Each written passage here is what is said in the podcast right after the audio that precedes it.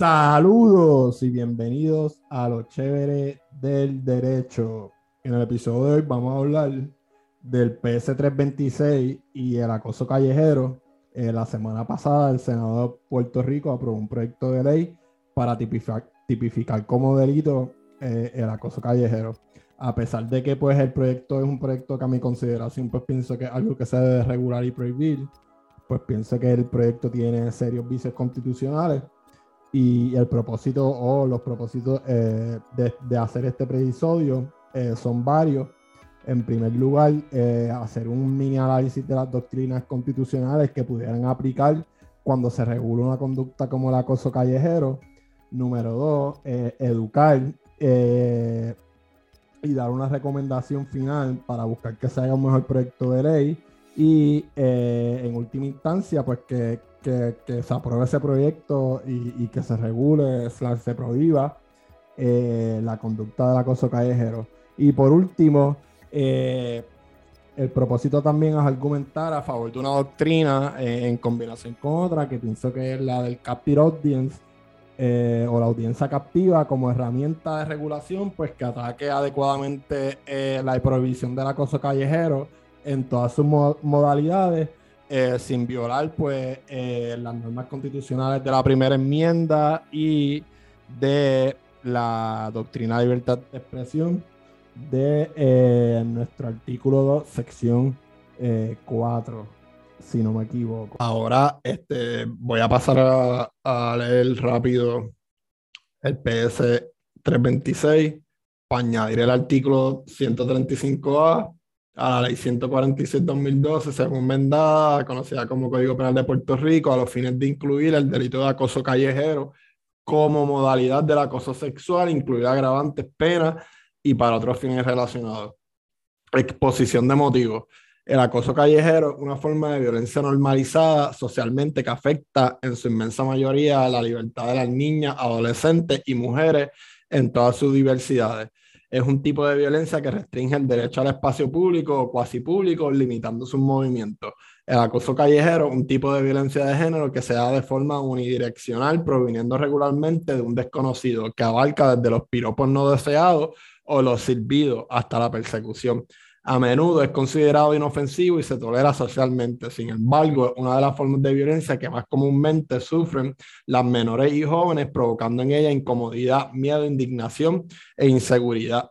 El acoso callejero incluye, pero sin limitarse a, comentarios sexuales, fotografías y grabaciones, incluyendo la práctica del obscuring, que implica tomar fotos en público por debajo de la falda, sobre todo en el transporte público hechas sin consentimiento, contacto físico indebido, persecución o arrinconamiento, masturbación en público, exhibismo o gestos obscenos.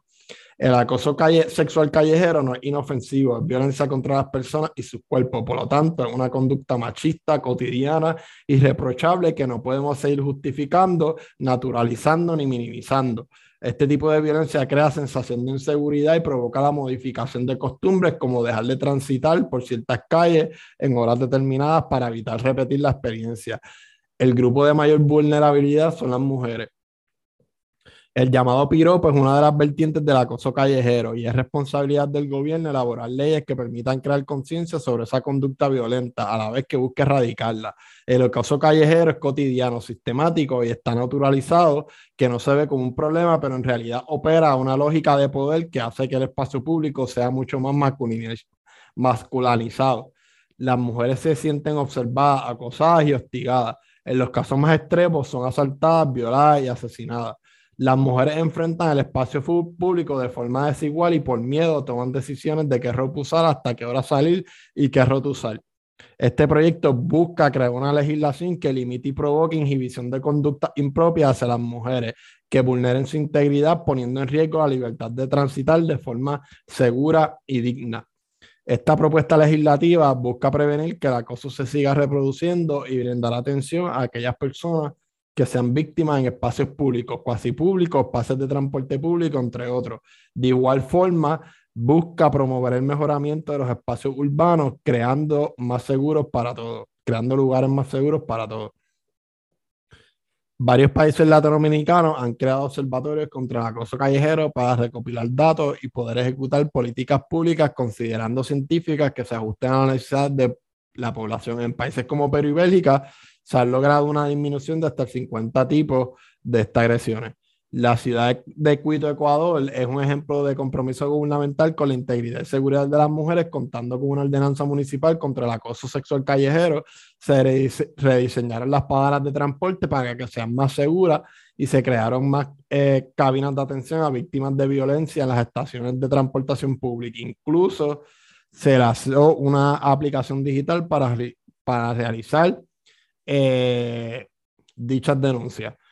Sin embargo, y contra la mayoría de las jurisdicciones antes mencionadas, en las que se consideran penas de reclusión que van desde hasta años según la gravedad del acoso, esta medida no pretende establecer un enfoque carcelario para atender este tipo de violencia, por el contrario, atender de manera adecuada para reducir y erradicar el acoso callejero a través de campañas o cursos de sensibilización, mayor vigilancia y protocolos para realizar denuncias y atender quejas relacionadas a este tipo de agresión, trabajo comunitario y multas el delito de acoso callejero debe ser abordado desde una perspectiva preventiva, educativa y rehabilitadora, sensibilizando a la sociedad para que haya un cambio de pensamiento y comportamiento. Las expresiones de acoso callejero son de tal magnitud que atentan contra el bienestar de las personas víctimas de este tipo de violencia de manera que erradicar estas expresiones se compromete con el derecho a un tránsito seguro y libre prácticas que atentan contra el propio bienestar de las personas. Esta ley que tipifica el acoso sexual callejero como delito menos grave se remite a proteger la integridad de las personas en los espacios públicos o cuasi públicos. Entendemos que en ciertos casos la conducta de acoso callejero tiene una connotación de agravante cuando la agresión se realiza a una menor de edad persona con diversidad funcional, persona en estado de gestación o acompañada por menores de edad, persona lactante y contra una persona de 60 años o más. Con el estado de emergencia decretado se establece como política pública prioridad en la erradicación de violencia de género, que constituye una de las violaciones de los derechos humanos más generalizados en el mundo. Vinculado al estado de emergencia, este proyecto no se puede dar en el vacío, sino que debe fomentar parte de una campaña de concientación sobre el acoso callejero como una manifestación de la violencia de género. Incluir la perspectiva de género en nuestra consideración de política pública parece ser el mecanismo que dé coherencia en el propósito de erradicar eh, la violencia de género en el país. En virtud del antes expuesto, eh, esta Asamblea Legislativa considera meritorio añadir el artículo 135A en la Ley 146-2012, según enmendada, conocida como Código Penal de Puerto Rico, a los fines de incluir el delito de acoso callejero como una modalidad del delito de hostigamiento sexual, incluyendo agravantes y penas. Sección 1 se añade el artículo 135A a la ley 146-2012, según enmendada, conocida como el Código Penal de Puerto Rico, para que lea como sigue. Artículo 135A, acoso callejero.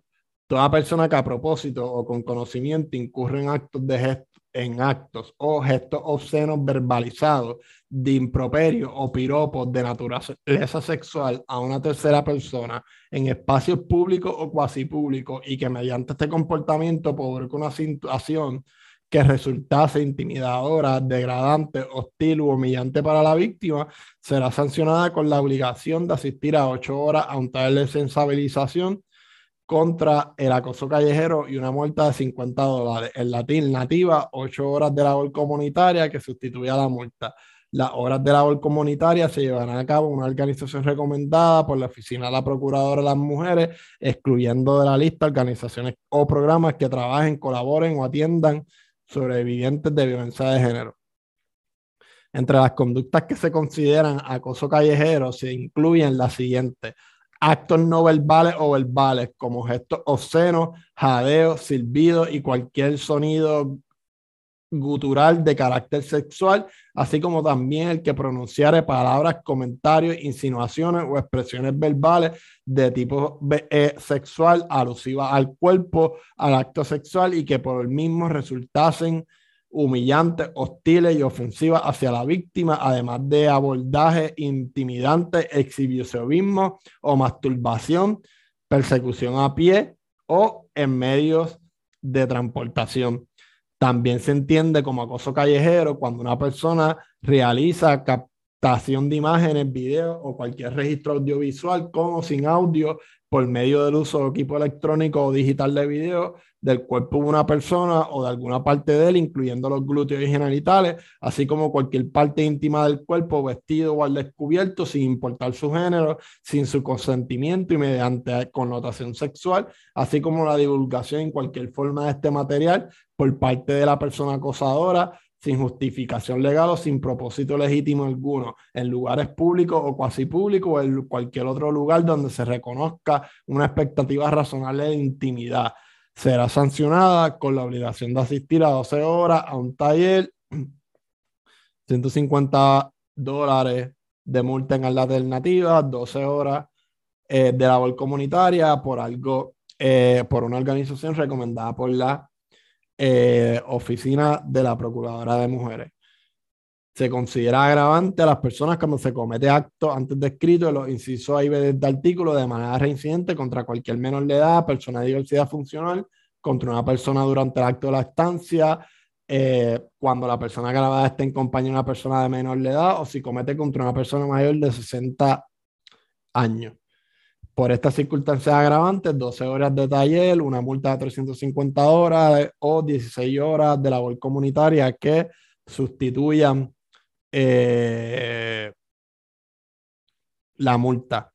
Talleres de sensibilización contra el acoso callejero y uso de recaudo de multa. Como parte de la pena establecida, se incluirán talleres de sensibilización contra el acoso callejero estará diseñado por la Oficina de la Procuradora de las Mujeres, serán impartidos por profesionales con peritaje en el tema de violencia de género, en colaboración y acuerdo, organizaciones o programas que trabajen, colaboren, atiendan sobre de violencia de género. Las multas se destinarán al fondo operacional designado a la Oficina eh, de la Procuradora de Mujeres. El delito no se considera incluido dentro de ningún otro delito ni podrá ratificarse a otros delitos la conducta eh, tipificada eh, en este artículo. Vigencia 30 días después de su aprobación. Habiendo leído rápidamente el PS 326, vamos a pasar ahora a leer el artículo 135 del Código Penal, artículo 135, acoso sexual, 23 lepra, sección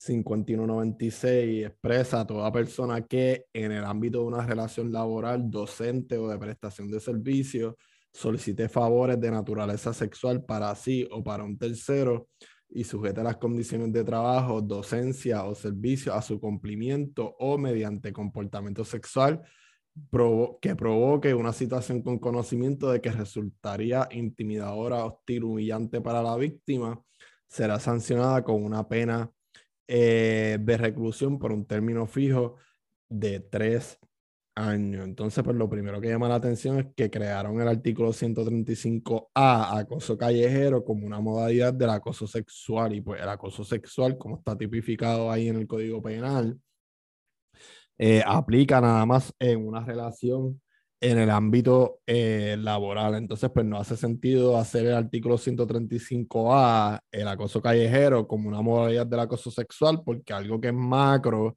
no puede ser una modalidad de algo que es micro. O sea, sería al revés. Algo que es micro es una modalidad de algo que, que, que es macro, ¿verdad? Y pues yo hubiera tipificado las diferentes modalidades del acoso callejero de otra manera, pero eh, para eso eh, de eso hablaré más adelante eh, en el episodio. Antes de entrar eh, a un análisis más profundo, existen dos argumentos que maybe pues, han leído a gente que, que, que, lo comenta por ahí brevemente en las redes sociales o, han escuchado, es los argumentos de, de ley vaga y, y los argumentos de, de amplitud excesiva. Este, los de una ley vaga, pues eh, pueden aplicar a cualquier ley. Eh, lo que tiene que analizarse es si la ley que se está analizando, pues provee a una persona de inteligencia promedio eh, un aviso adecuado de cuál es la conducta prohibida.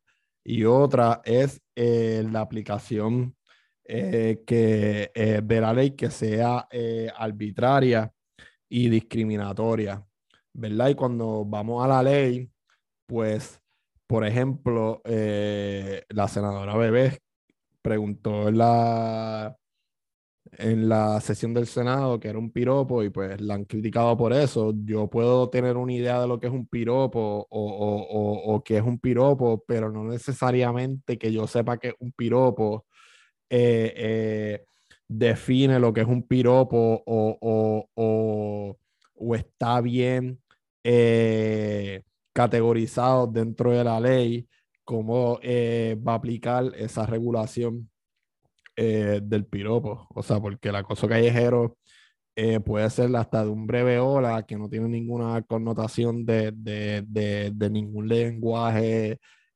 obsceno o sexual y hasta un, ¿verdad? un gesto o, una provocación verbal, sexual, que haga incómoda a la mujer. Entonces, eh, también pues pienso que como la ley pues no, no, no está más especificada o, no abunda más detalle, pues eh, la ley se pudiera prestar a que, a que se aplique eh, de manera arbitraria y, y de manera discriminatoria. Y pues eso es lo, lo que significa que una ley sea vaga eh, eh, eh, tiene pues sus bases o se ampara en el debido proceso de ley. Entonces ahora pues pasamos a la amplitud excesiva. La amplitud excesiva se da cuando tenemos una ley, ¿verdad? La amplitud excesiva aplica nada más en leyes eh, que regulen la libertad de, expresión o, la libertad de, asociación. Y pues la, amplitud excesiva en general eh, lo que nos dice es que la regulación está eh, prohibiendo o está regulando tanto el, discurso protegido como el discurso no protegido, ¿verdad? tanto bajo la primera enmienda como bajo nuestra Carta de Derechos, hay unos lenguajes que no están protegidos, que son las amenazas, las palabras de riña o fighting words, el lenguaje obsceno y el lenguaje que incite eh, a una rebelión. Y pues amplitud excesiva es, la tenemos cuando hay una regulación y la regulación prohíbe o regula tanto un discurso que no está protegido como un discurso eh, eh, que no está protegido. Y los criterios que hay que analizar son una reglamentación que es excesivamente abarcadora, como les mencioné, la reglamentación abarca situaciones protegidas como situaciones no protegidas. Y por último, pues si, si es bien sustancial, lo que hace es que se invalida la ley de su FAB, ¿verdad? De su FAB es que se invalida para todo, eh, eh, para todo el mundo, o sea, no, no solamente en la aplicación eh, para mí. Y, pues para darle un ejemplo de, ¿verdad? Porque estoy como que un poco técnico aquí de derecho, pero para darle un ejemplo de, de lo que es amplitud excesiva, el lenguaje pornográfico pues está protegido para, por la primera enmienda. Y pues podemos tener una eh, ley o una regulación que regule eh, la venta o, la prohibición de, de, ventas o, o, comercio de lenguaje obsceno, pero como no está hecha de una manera correcta, pues esa ley o regulación se presta también a que eh, se invalide el lenguaje protegido como el lenguaje pornográfico. Y pues una ley es demasiado amplia e inconstitucional si se aplica solo a los tipos eh, de discurso que pueden, eh, no solo a los tipos de discurso que pueden suprimirse. Por ejemplo, como lo acabo de mencionar, el discurso obsceno, sino también a los tipos de discursos que están protegidos, como les mencioné, el discurso pornográfico. Si una persona se le acusa del delito de vender libros y revistas obscenas, la doctrina de amplitud excesiva permite al acusado afirmar que a primera vista la ley se aplica a vendedores de libros y revistas pornográficas, pero no obscenas. En otras palabras, si el estatuto se hubiera redactado estrictamente para aplicarse solo a las ventas de discursos obscenos, el acusado no habría tenido un reclamo constitucional. Pero, según la doctrina de amplitud excesiva, incluso si el acusado vendía libros y revistas obscenas, la posibilidad de que la ley también se aplicara a los vendedores de libros y revistas que no son obscenos, permiten al acusado desafiar la ley para ayudar a los derechos constitucionales de un tercero, ¿verdad? La amplitud excesiva es una excepción a la norma general, a que uno no puede argumentar que algo es con inconstitucional eh, en una aplicación que no sea eh, al caso eh, de nosotros. Y verdad, esas son dos defensas que, que, o dos doctrinas que se usan mucho cuando se está hablando de, de reglamentaciones de libertad de expresión, específicamente cuando esas reglamentaciones pues, pues llevan son del típico penal y, atraen eh, consecuencias criminales. Ahora, eh, luego de, expresado esto, antes de, entrar, ¿verdad? A lo que es el, eh, mi análisis aquí, que, que dar una recomendación de una doctrina, existen dos tipos de análisis cuando se va eh, a, analizar una regulación eh, de libertad de expresión y es eh, la regulación de contenido versus una regulación de tiempo, lugar y manera. una regulación de contenido es una regulación que se enfoca en lo que la persona está diciendo y no en la persona que lo escucha.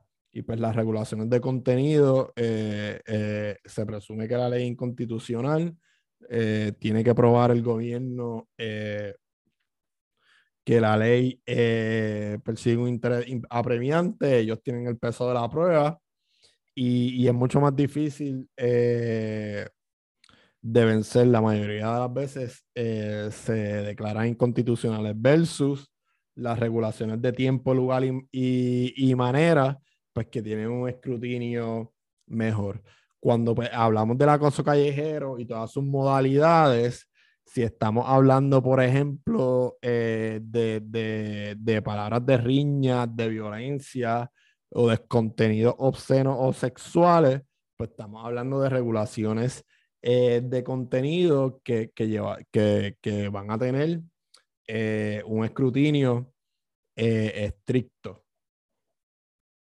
de acuerdo con la feminista Cynthia Grant Bowen, la mejor definición que le podemos dar al acoso callejero, en inglés se le conoce como catcalling, es when one or more strange men accuse one or more women in a public place which is not woman's work site.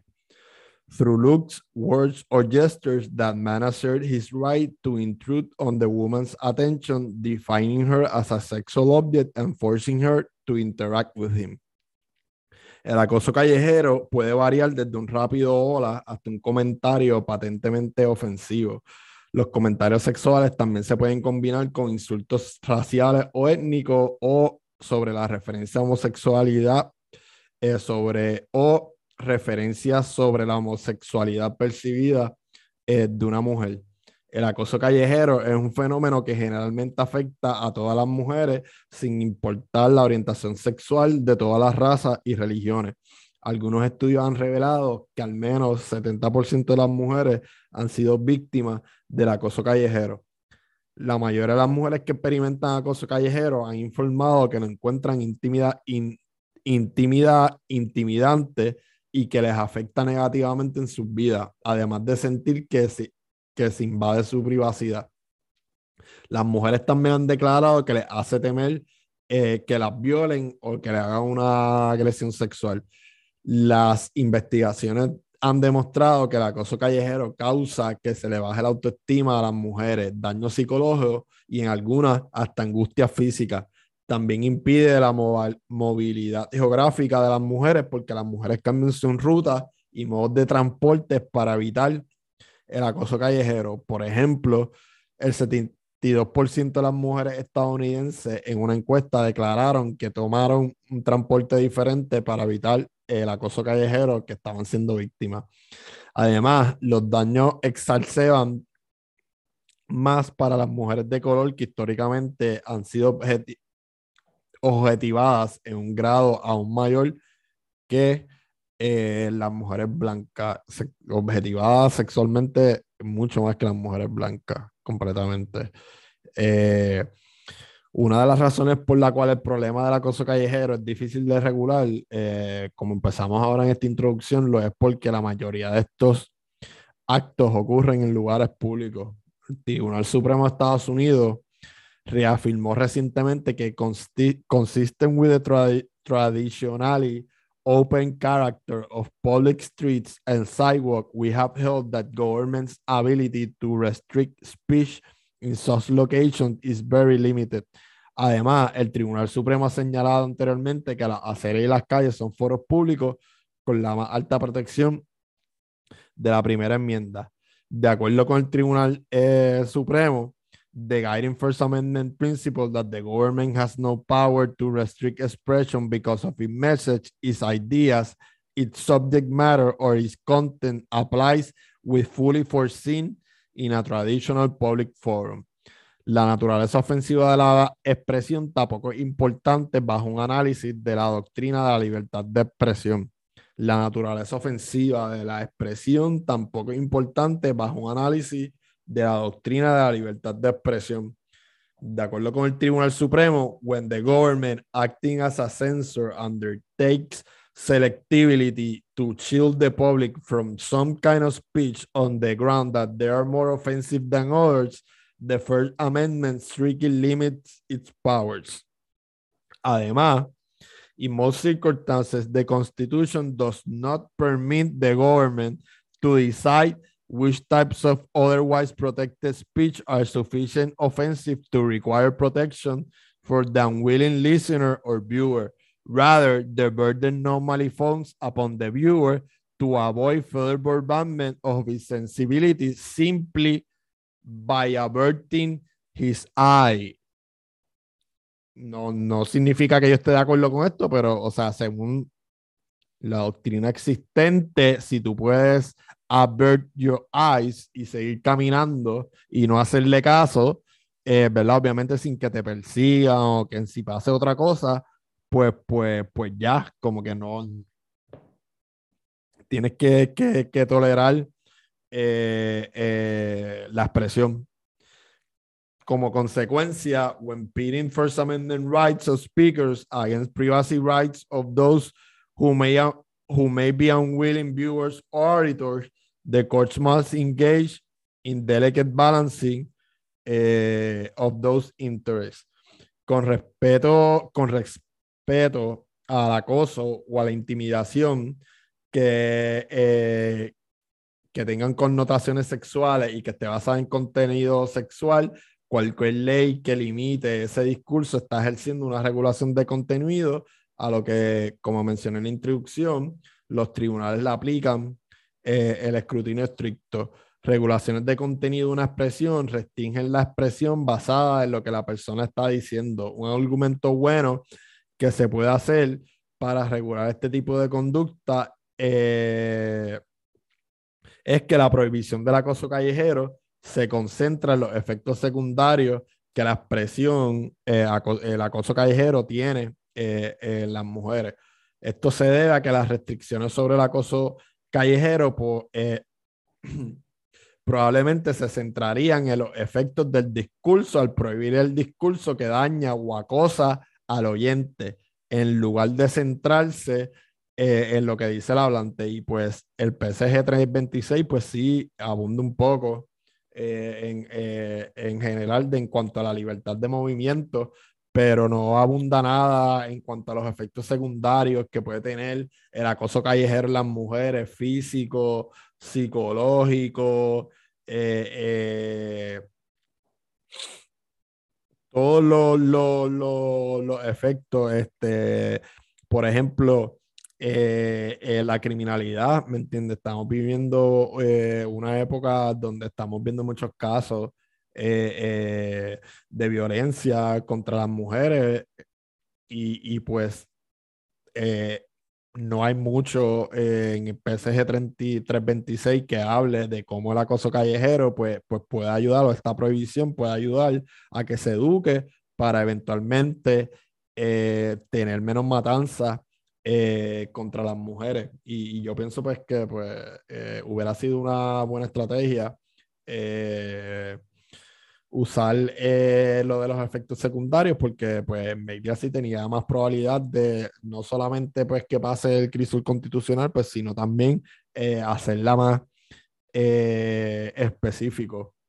Y pues como bajo los efectos secundarios, la conducta se centra eh, en los efectos que causa en el oyente y no lo que está diciendo eh, el hablante, pues los tribunales están eh, la mayoría de las veces dispuestos a permitir restricciones en discurso y su contenido si el gobierno está tratando de prevenir esos efectos que menciona en la ley y no el discurso en sí. Sin embargo, el tribunal ha sostenido que restringir el discurso en función de su impacto emocional todavía cuenta como una restricción del discurso basada eh, eh, en el contenido. ¿verdad? Son casos, Boss versus Barry, que tenía que ver con una prohibición que, que había eh, de expresarse frente a una embajada sentirse ofendido por una expresión, en otras palabras, está demasiado ligado al discurso en sí mismo para ser considerado un efecto secundario. En consecuencia, es probable que las leyes que se enfocan en el acoso callejero se considerarían restricciones de expresión basada en el contenido. Además, a menos que el discurso tenga un componente de acto físico, quemar una cruz, el Tribunal Supremo generalmente se ha opuesto a las leyes que restringen el discurso de odio u ofensivo, particularmente cuando el orador está usando ese discurso para hablar también eh, de cuestiones de interés público, ¿verdad? Eh, Estados Unidos es una de las pocas jurisdicciones en el mundo que no regula prohibiendo el discurso de odio, el hate speech. Eh, ellos hicieron una reserva al artículo 20 de, de del Pacto Internacional de Derechos Civiles y Políticos que dice que se debe prohibir eh, todo discurso de odio y hate speech y pues el Senado en su poder interno de ratificar el tratado eh, hizo una reserva al artículo 20 y pues diciendo que no lo iban a vincular y pues que ellos no tienen que que regular el, el, el, hate, el hate speech, ¿verdad? Y pues eso de acto físico eh, de quemar una cruz fue un caso que fue Virginia vs. Black, eh, donde una persona se estaba expresando y, también prendió una cruz. Y pues el tribunal en ahí declaró válida y, eh, el castigo eh, que se impuso en cuanto a, la expresión y el acto físico de quemar una cruz. Pero en otro caso, eh, que fue una persona que simplemente puso la cruz en el jardín de, de, una casa de una persona y se fue, pues el tribunal dijo que el estatuto que se le estaba eh, usando para, para procesarlo, pues era muy abarcador porque estaba eh, regulando tanto discurso protegido como discurso no protegido, ¿verdad? Y pues distinguió ese caso eh, de Virginia y versus Black con el de con el de Ruff, que, fue del año 1992, eh, si no me equivoco. Los tribunales eh, también han anulado códigos de expresión destinados a frenar discurso ofensivo, incluso a aquellos limitados a los campos universitarios con el argumento de, que estos códigos son vagos y no cumplen con la doctrina de, amplitud excesiva. Eh, es verdad, las universidades se ha dado mucho eso y, los tribunales eh, federales inferiores han validado, eh, han invalidado la mayoría de esos eh, códigos de expresiones de la universidad, declarándolos vagos y, y excesivamente abarcadores.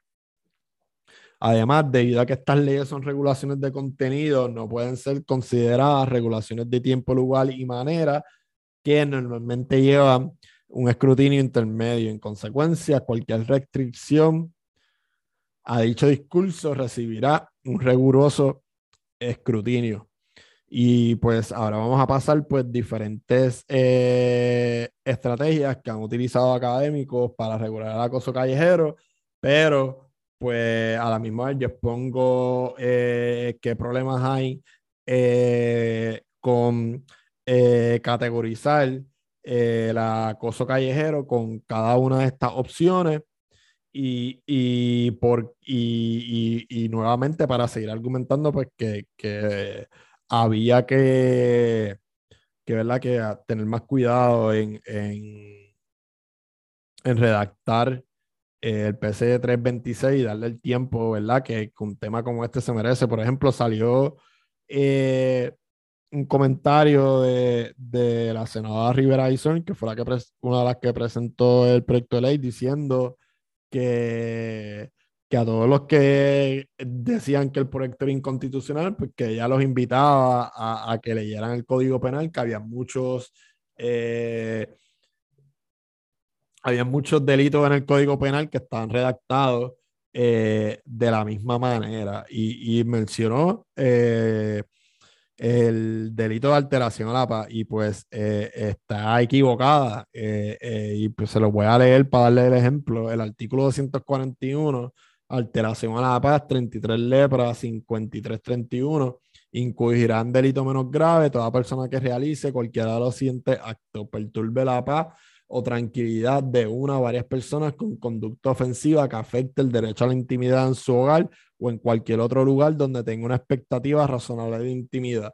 Perturbe la paz o tranquilidad de una o varias personas mediante palabras o expresiones ofensivas o insultantes al, profi al profi proferirlas en un lugar donde quien la oye tiene una expectativa razonable de intimidad, perturba la paz, tranquilidad de una o varias personas en forma estrepitosa o inconveniente mediante virtuperio o eh, oprobios, desafíos, provocaciones, palabras insultantes o actos que puedan provocar una reacción violenta o aireada en quien la escucha. Y pues eh, el, artículo 241 del delito de alteración a la paz, a diferencia del eh, el PC 326, eh, pues para mí está mucho más claro, ¿verdad? O sea, estoy diciendo pues que, que, lo que dijo la, la senadora es incorrecto, para mí eh, el 241 está claro como el agua. Eh, eh, le provee a una persona de inteligencia promedio aviso adecuado diciéndole cuál es la conducta que está prohibida. No es abarcador porque te dice que cuando aplica, no aplica de manera arbitraria ni discriminatoria porque está súper específico cuando hay una expectativa razonable de intimidad o cuando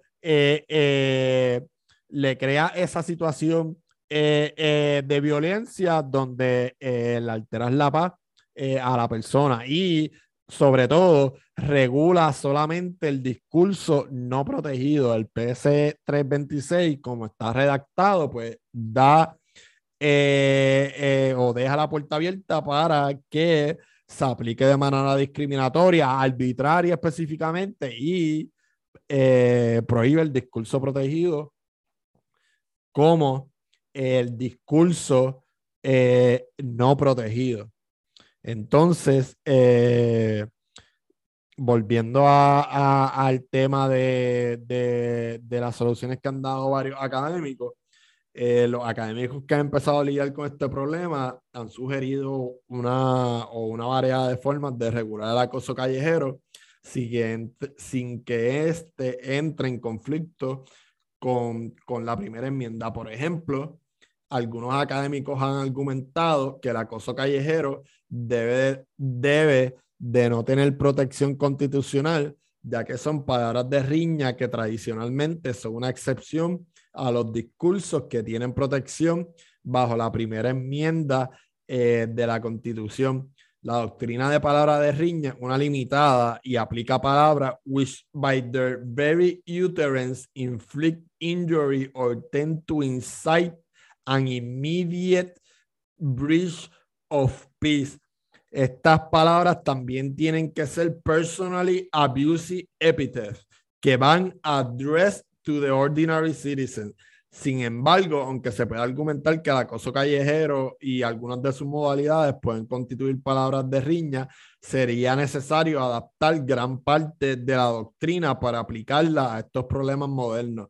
Primero, no todo acoso callejero viene en la forma de of personally abusive epithets. En cambio, gran parte del acoso callejero se encubre en comentarios o compliment benigno es la intrusión y no las palabras mismas lo que es ofensivo. Finalmente, esta doctrina podría no ser aplicable al acoso callejero porque las mujeres están socializadas en este mundo patriarcal para no contra, contraatacar cuando son provocadas, así como que las palabras de riña se dan más en situaciones de vis a vis de hombre a hombre debido a que las mujeres responden con miedo y es poco probable que responden con violencia, que es lo que la doctrina de palabras busca evitar, es poco probable que el tribunal considere que la doctrina de palabras de riña es aplicable al acoso callejero.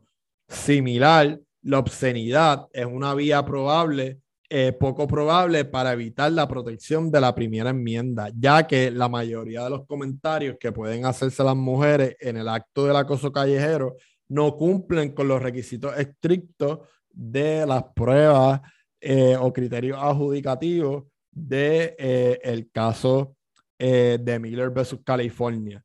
La prueba de Miller requiere que para hacer una expresión obscena debe de appeal to the prurient interest in sex in a patently offensive manner and lack serious redeeming literary, artistic, politic, political, or scientific value. La mayoría del acoso callejero, aunque basado en el género, se trata más de intimidación que de apelar a un interés lascivo en el sexo. Incluso las amenazas de violación no están destinadas a provocar sentimientos de lujuria en sus objetivos. Están destinados a asustarlo, a molestarlo y a crear otro tipo de dinámica, eh, eh, eh, como por ejemplo las dinámicas de poder.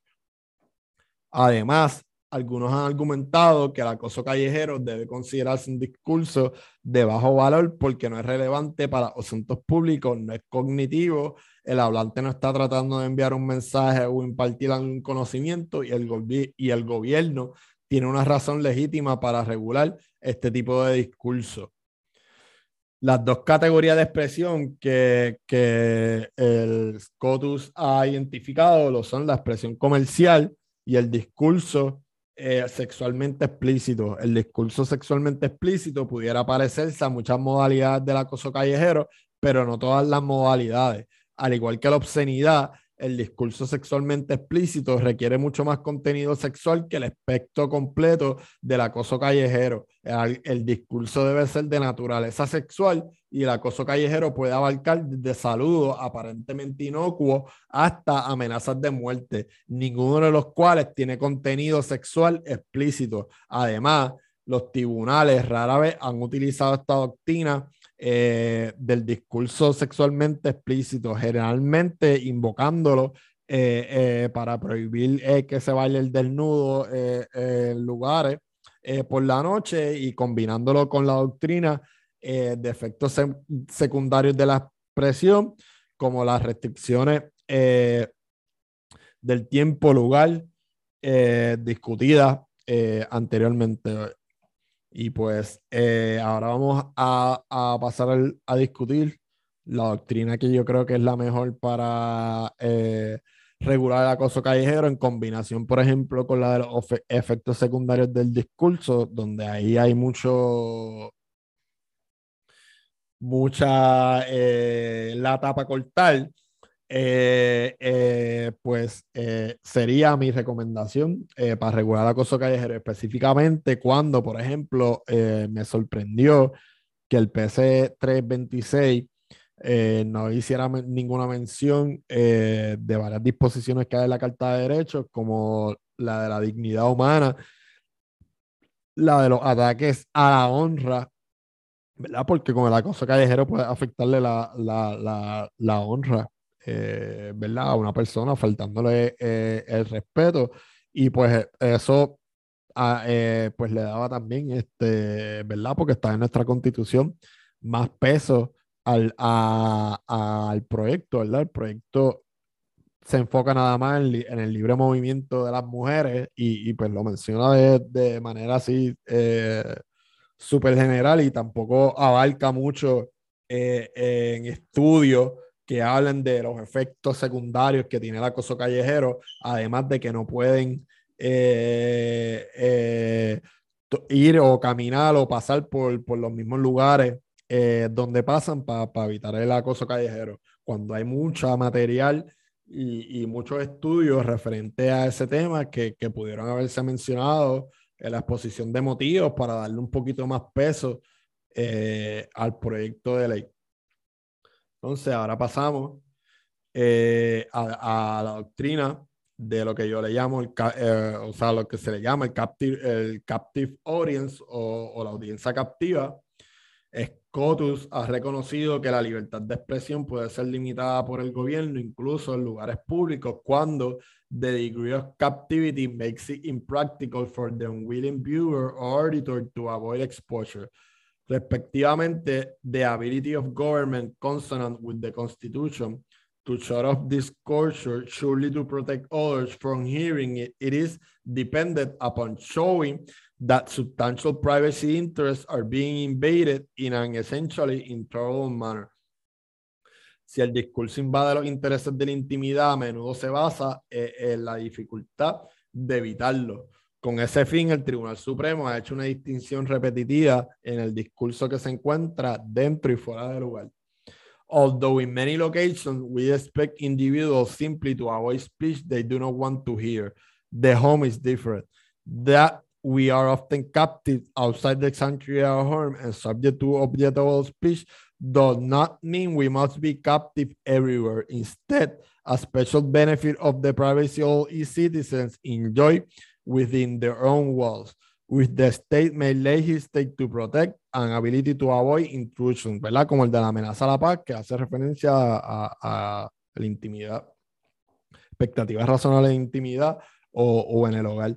Thus, we have repeatedly held that individuals are not required to welcome uh, unwanted speech in their own homes and that the government may protect this freedom. Por ejemplo, los tribunales pueden eh, prohibir que a tu casa eh, llegue eh,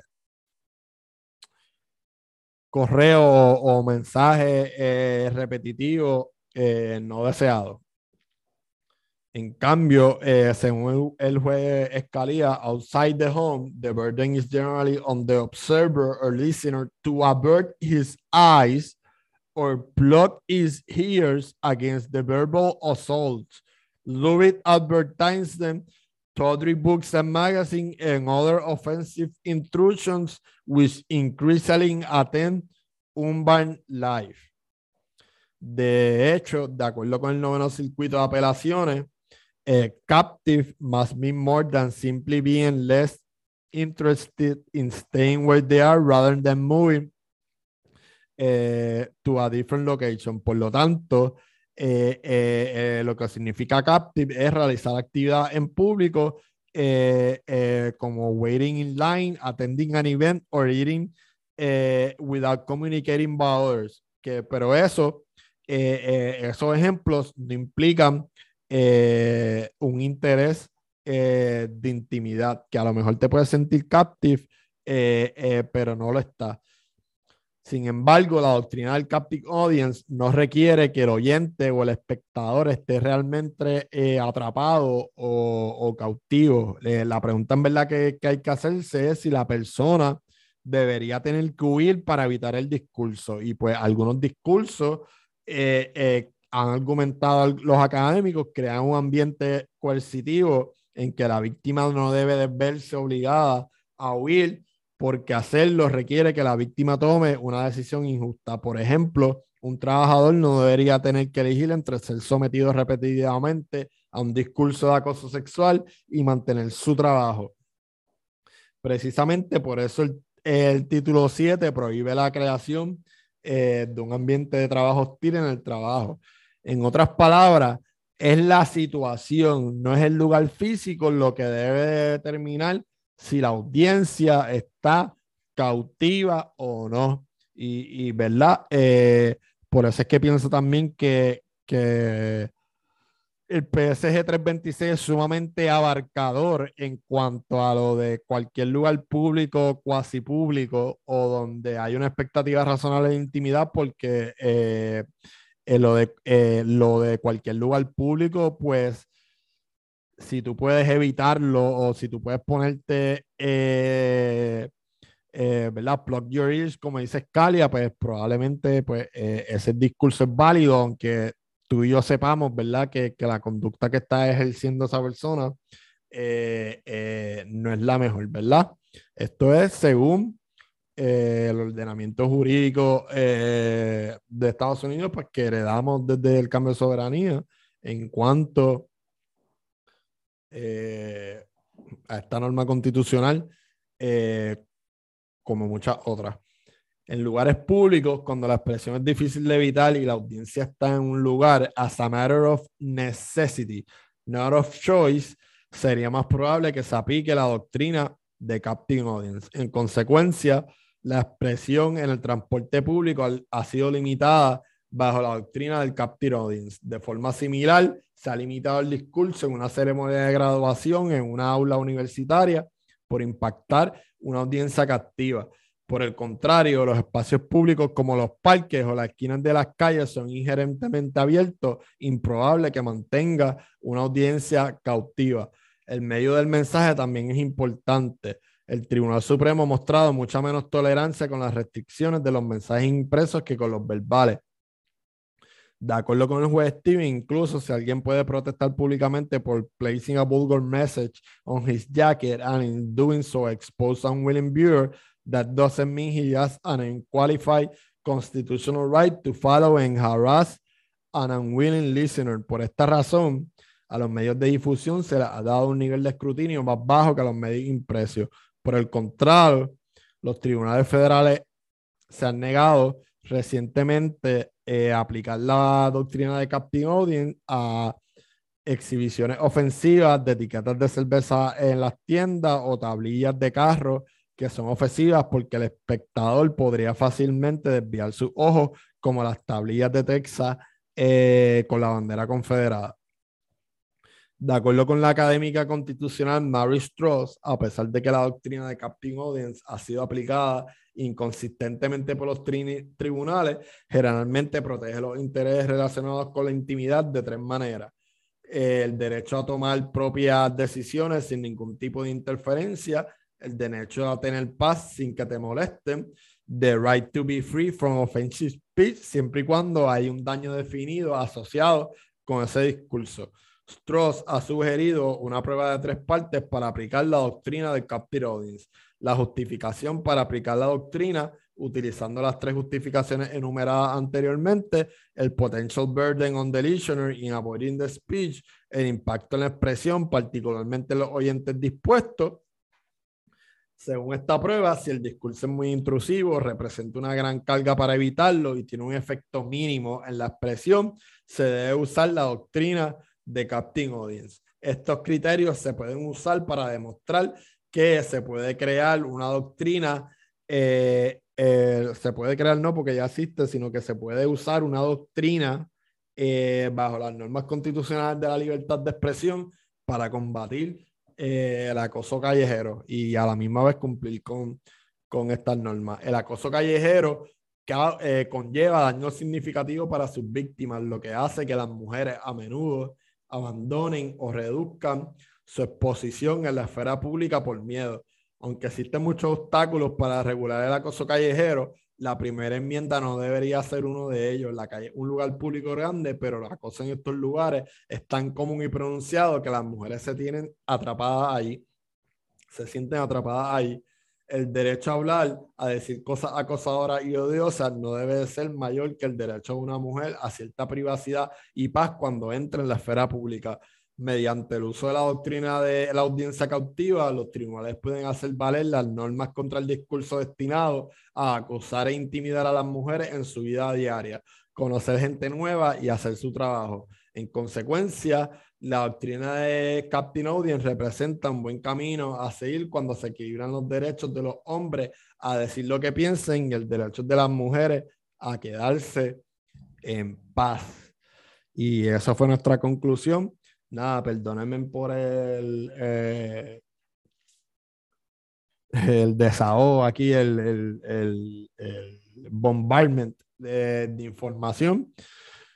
Eh, eh, que nada, tenía que sacármelo del sistema y, y nada, también quería hablar como esta doctrina del Captain Audience en combinación específicamente con la de los efectos secundarios es una buena manera de hacer un proyecto de ley que esté eh, mejor narrowly tailored a, a, cumplir, ¿verdad? Con, con, esos intereses que busca eh, eh, la prohibición contra el acoso callejero, que volvemos, nos abundó mucho de eso en el PS 326. Nada, espero que, que tengan éxito en su semana. Cuídense mucho. Live long and prosper. Muchas bendiciones y salud. Cuídense.